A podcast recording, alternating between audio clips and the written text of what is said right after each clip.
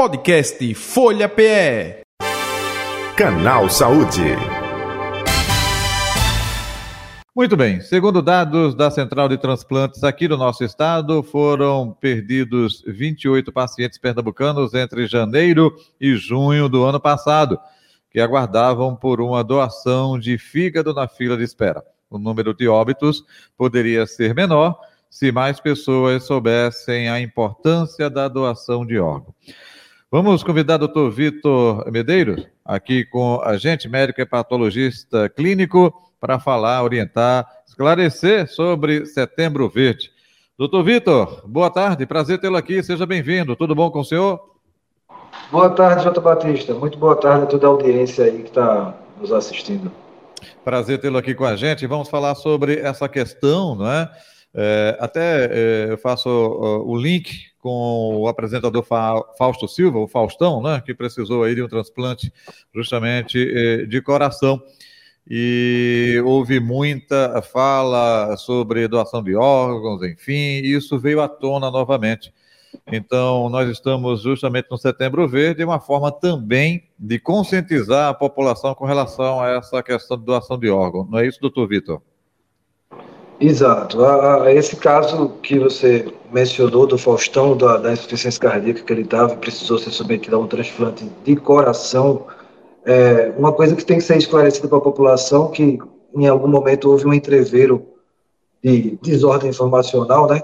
É, é que as filas de transplante, ela, a do coração e a do fígado, por exemplo, ela é definida por ordem de gravidade, né? Então, o doente que tem uma gravidade, ele vai ser priorizado e assim, os tipos sanguíneos são, são algo que vão definir também, vão ajudar muito.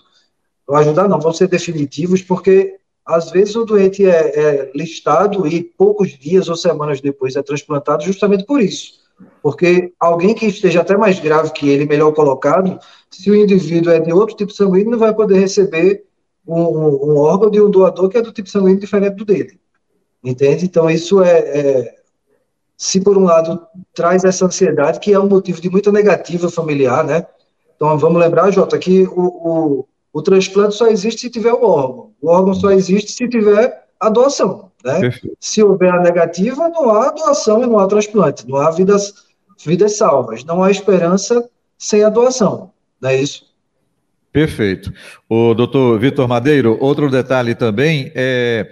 Eu sou uh, da época que uh, tinha-se uma lei, aprovação de que é, constava na identidade, né, na carteira de identidade, é, justamente é, sou doador. Era até numa cor vermelha, porque se houvesse algum acidente, alguma coisa, a pessoa, olha, aqui é doador, pode retirar os órgãos. Mas isso durou pouco tempo, não funcionou, foi uma lei que não pegou no Brasil e hoje requer justamente essa conscientização, que embora a pessoa em vida diga que pode ser um doador, quem de fato dá autorização é o familiar, não é isso, doutor Vitor? Perfeito. Na prática, é, é, foi uma tentativa que se fez décadas atrás e que não logrou êxito justamente por isso. Se, se o indivíduo manifestava isso, tinha um ímpeto de mudar lá na, na, no documento dele, mas na prática, o familiar dele, que no momento que ele né, veio a óbito, né, morte cerebral e tudo mais, e, e foi posto para a família e a família negou, então nada adiantava o que estava escrito no documento dele antes. Uhum. Então, então para quem está nos ouvindo, é, se é de seu desejo você cometer esse ato de, de caridade, no momento que eventualmente alguma fatalidade lhe atinja, deixe isso claro para sua família, deixe isso claro para sua família que, que, primeiro, alguns outros mitos precisam ser também tirados, né? Ninguém vai deixar de velar o corpo do, do, do ente querido porque houve uma doação de órgãos, né? Então, assim, a doação vai, vai proceder, vai se extrair os órgãos que, que sejam pertinentes e depois o indivíduo vai, o, o falecido vai ser tratado, vai, ser, vai, vai, vai ter um, um velório como qualquer outro, né? Então, esse é um mito também que muitas vezes é um motivo da negativa familiar. Isso. O, doutor Vitor, até em um determinado momento eu entrevistei, não me, eh, não me lembro o nome, mas alguém da Central de Transplantes que disse, olha, até, por exemplo, córnea, a gente coloca não é, é, é prótese, coloca tudo é, é, é, perfeito lá, não fica com nenhuma deformação. Só um exemplo aí, como o senhor é, disse agora há pouco, né, corroborando com essa questão aí do corpo da vítima. Né? O doutor Vitor, outro detalhe também é, importante, todo mundo em potencial é um doador, não quem teve eh, doenças ao longo eh, da vida pode ser um doador? Que doenças impedem, por exemplo, de você eh, se tornar um doador, hein? Então, potencialmente todo mundo pode ser um doador, independente, inclusive, de idade, tá, Jota? Então, assim, desde de crianças pequenas a, a idosos, é, todo mundo é potencialmente doador. É, doenças crônicas de, vão ser vistas de parte a parte nos órgãos avaliados. Né? Então, nem sempre uma pessoa que veio, por exemplo, a, a, a óbito com, com morte cerebral e vai se avaliar os enxertos, nem sempre vai ser possível ele ser um doador para todos os órgãos possíveis. Né? Então, algumas coisas são, serão avaliadas num passo mais adiante, depois que já é dado o aceite, como a gente chama, né? depois que a família autorizou e aí vai dar o estopim, vai engatilhar toda uma série de trâmites logísticos para poder chegar ao ponto de extrair o órgão. E muitas vezes a gente só descobre quando extrai o órgão que aquele órgão, por um motivo X ou Y, não serve. Então, no nosso caso, por exemplo, do fígado, se um fígado tiver muita infiltração gordurosa, isso é um fator de, de grande risco para um não funcionamento do enxerto. Ou seja, se o fígado for muito gorduroso, é um fígado que a gente não vai poder utilizar num paciente que num, num, receptor, num, num paciente que está precisando de um fígado, porque senão, se o fígado não funcionar, ele vai acabar correndo sério risco de vida, né? Então, assim, é, é, não há uma doença crônica comum que seja, per si, uma contraindicação do transplante. Por exemplo, o indivíduo é diabético, não é porque ele é diabético que ele não pode doar um fígado, um coração, um rim. Né? Uma, é, a história dele vai ser levada em conta porque um diabético, por exemplo, pode ter risco de o rim ter já algum grau de disfunção. Então, isso é algo que vai ser levado em conta para a equipe de transplante renal, se aquele rim é, serve ou não serve. Então, alguns exames que vão ser feitos no doador, né? Vamos lembrar disso. O, o doador aqui no Brasil, ele é primordialmente é doador falecido.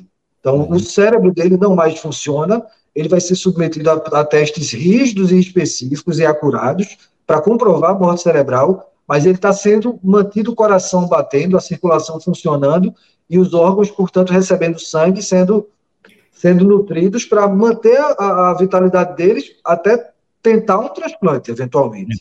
Né? Então, assim, é, é, é então, é, é, essas, essas etapas, é, só para a gente tirar também esse, esse viés de, de, da população geral de que fulano ou ciclano não pode doar. Virtualmente, todos somos potenciais doadores. Perfeito. Doutor Vitor Madeiro, até importante aí, o senhor tocou num assunto, porque uh, eu lido aqui com público, uh, com ouvinte, uh, e uma dúvida muito frequente, muito comum. Olha, os médicos falam aí que fulano eh, teve morte encefálica, morte cerebral. Poxa, mas a pessoa não pode voltar, não? E aí fica muito. É, será que o, o, o pessoal não vai matar meu ente querido antes dele realmente morrer? Eu acho que existe muita dúvida com relação a isso. Eu acho importante o senhor explicar. A pessoa em coma retorna, pode retornar? Não. Quando acontece a morte encefálica, a morte cerebral mesmo, hein?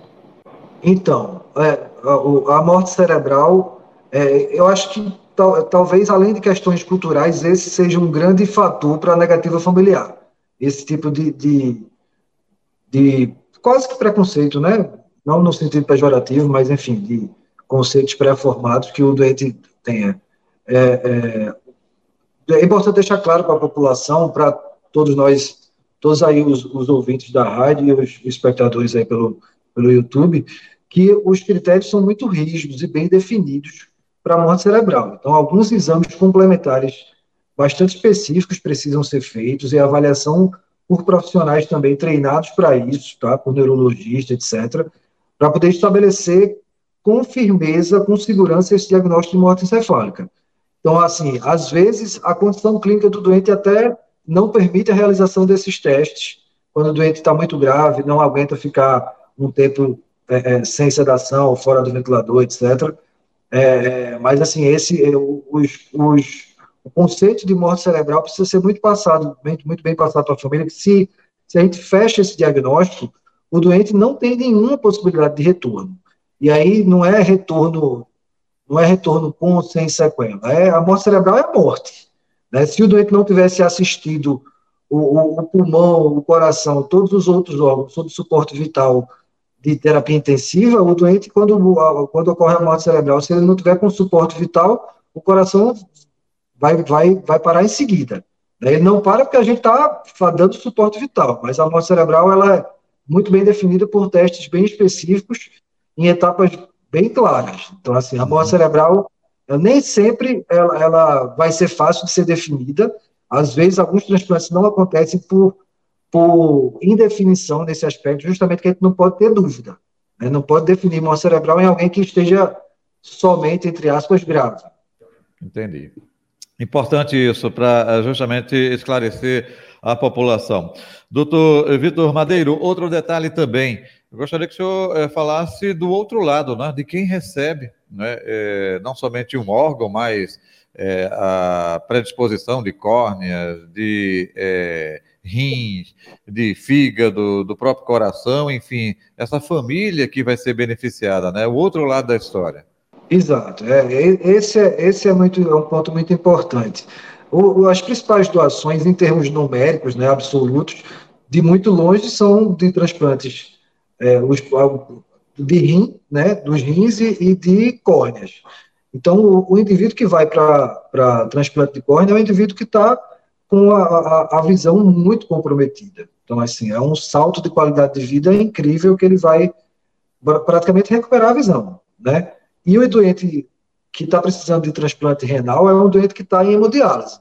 A gente sabe que tem uma população de, de muito grande de, de, pessoas em hemodiálise e muitos deles se, se, como eu digo, se adaptam muito bem, têm qualidade de vida, etc. Mas para outras pessoas, especialmente em, em, que moram em cidades que não têm acesso ao serviço, tem que fazer viagem de horas, três vezes por semana, para passar quatro horas numa máquina de hemodiálise. Então, esse é um doente que a qualidade de vida dele vai ter um salto também importante com o transplante. E assim, nos outros transplantes de órgãos sólidos, de quais sejam fígado, coração, pulmão, ou o próprio transplante medula óssea, aí todos os, os candidatos os, os futuros receptores, né, para quem conseguir tirar o transplante, são pessoas que estão sob risco de vida, né? Aí a gente não está falando somente de melhorar a qualidade de vida, mas sim de aumentar o risco daquela pessoa estar entre os seus entes queridos daqui a um ano, daqui a dois anos, que é o caso, por exemplo, você mencionou dos pacientes que morreram em lista de transplante hepático do ano passado para cá. Então, é o outro lado da moeda, é os, os, os transplantados de fígado por exemplo, agora no, no, no primeiro semestre desse ano, no, no, dado, no dado da central de transplante, já tiveram 54 transplantes de fígado de janeiro a julho desse ano. São pessoas que eventualmente poderiam, boa parte desses 54, ter falecido um ou dois meses depois do transplante, se não tivesse sido contemplado, né, com o fígado. Então, é, é, é, nesse setembro verde, nesse mês de conscientização da população quanto à doação de órgãos, quanto dizer sim, a, a, eventualmente nesse momento. Eu acho que a, várias campanhas a gente observa muitos receptores de transplante participando muito ativamente, né? E é sempre um, um depoimento que nos emociona, né? Que nos, nos dá energia para seguir em frente, tratando desses doentes que muitas vezes são muito graves, que têm qualidade de vida muito, muito é, é, ruim, muito complicada e que tem risco de vida. E as famílias com toda a angústia que isso carrega, né? Então, assim, o, o, depoimento de um transplantado, de um receptor de transplante, como a gente chama, é sempre um depoimento muito inspirador. Perfeito. Eh, doutor Vitor Madeiro, eh, mais algum detalhe que o senhor gostaria de acrescentar sobre o assunto? Aproveitando onde encontrá-lo nas redes sociais, fique à vontade. É, eu acho que, que a, a, mensagem é essa, né? A, a, quando, quando o doente tem uma, uma doença crônica que, chegue, que se chega a considerar a listagem para transplante, é porque ele, ele, é um doente que, que, que é, aqui dali está sendo uma, uma, decisão drástica, por assim dizer. uma decisão extrema, mas que é uma decisão que, que se chega porque é a única via. Né? Então, assim, o, o, o fígado, ou o rim, ou o coração, ou o pulmão, não é um, um, um, um, algo que pode ser construído, que pode ser comprado. Isso em lugar nenhum do mundo. Né? Então, não se pode fabricar um fígado. Então, isso é algo que só vai acontecer um transplante de um órgão sólido para uma pessoa se, se, se houver a doação. Né? Então, se houver um ato de doação, é, a esperança né, para essas pessoas que precisam de um órgão pode, pode ser correspondida. Então, assim, aqui no Brasil está vivenciando uma taxa de 50% de negativa para doação. Em Pernambuco, esse semestre atingiu 60%, era 40% antes da pandemia, agora é de 60%. Então, enquanto na Espanha é de 15% apenas. Então, se, se, a gente reduzir pela metade, a gente vai beneficiar muita, muitas pessoas e certamente dos 66, 66 mil pessoas que estão no Brasil em fila de transplante, a gente vai poder salvar a vida de muita gente. Então, agradeço o espaço para poder ajudar a elucidar essa questão, J. Batista. Agradeço a audiência e, e Dr. Vitor Madeiro no Instagram, é, onde vocês podem me encontrar para a gente conversar mais sobre isso. Ok, doutor Vitor Madeiro, muito obrigado pela sua atenção aqui com o canal Saúde da Rádio Folha, aproveitando, bom feriado para o senhor, viu? É, bom fim de semana. Saúde e paz, até o próximo encontro. Até mais, meu amigo. Ok, igualmente. Está aí o doutor Vitor Madeiro, ele que foi o nosso convidado de hoje, médico hepatologista clínico, falando justamente sobre o Setembro Verde, não é? Uh, alertando aí para a doação de órgãos. Podcast Folha PE. Canal Saúde.